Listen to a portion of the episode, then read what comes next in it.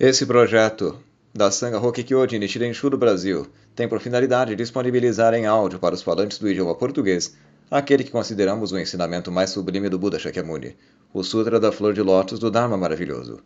O texto original se encontra no site dantas.com/lotus e todos os direitos autorais referentes à tradução são reservados ao autor.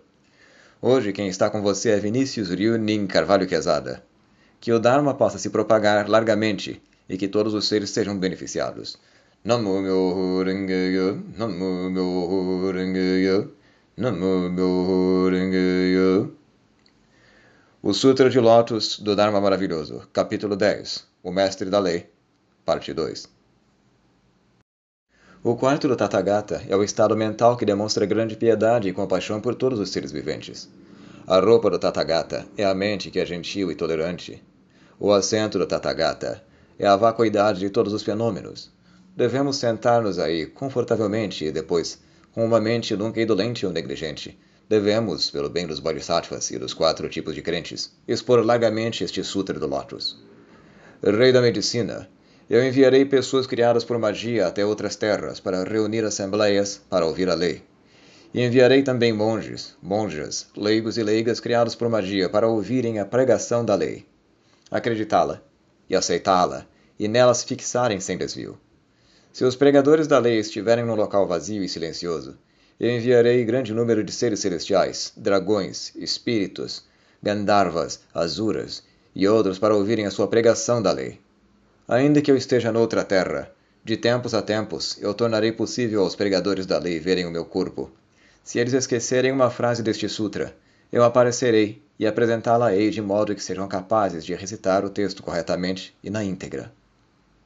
Nessa altura, o honrado pelo mundo, desejando expor uma vez mais o sentido de suas palavras, falou em verso dizendo: Se desejais pôr de parte toda a indolência e negligência, deveis ouvir este sutra. É difícil encontrar uma oportunidade de ouvir este sutra, e acreditar nele e aceitá-lo também é difícil. Se uma pessoa está sequiosa e quer água, ela pode escavar um buraco no solo, mas enquanto vê a terra seca, ela sabe que a água ainda está longe. Mas se pouco a pouco ela vê a terra ficar úmida e lamacenta, sabe com certeza que está próxima da água. Rei da medicina, deves compreender que essas pessoas são como esta. Se elas não ouvem o Sutra de Lótus, ficarão muito afastadas da sabedoria búdica. Mas se elas ouvirem este Sutra profundo, que define a lei do ouvinte, se elas ouvirem este Rei dos Sutras e depois ponderarem cuidadosamente, então deveis saber que essas pessoas estão perto da sabedoria do Buda. Se uma pessoa expõe este sutra, deve entrar no quarto do Tathagata, vestir a roupa do Tathagata, ocupar o assento do Tathagata, encarar a assembleia sem medo e expô-lo largamente, fazendo distinções. Grande piedade e compaixão são o quarto, gentileza e paciência são a roupa. A vacuidade de todos os fenômenos é o assento, e aí posicionada, é que deve expor a lei para eles. Se quando uma pessoa expõe esse sutra existir alguém que a insulte ou calunie, ou a ataque com espadas e paus, cacos e pedras, ela deve pensar no Buda e, por essa razão, ser paciente. Em milhares, dezenas de milhares, milhões de terras, eu manifestarei o meu corpo puro e duradouro, e durante imensuráveis milhões de kalpas eu exporei a lei para os seres viventes. Se após a minha extinção existir alguém capaz de expor este sutra eu enviarei os quatro tipos de crentes, formados magicamente, monges e monjas, e homens e mulheres de pura fé, para oferecerem esmolas e fazerem ouvir a lei. Eles liderarão e guiarão os seres viventes, reunindo-os e fazendo-os ouvir a lei. Se alguém pensar em fazer mal aos pregadores com espadas e paus, ou cacos e pedras, eu enviarei pessoas criadas por magia, que as irão guardar e proteger.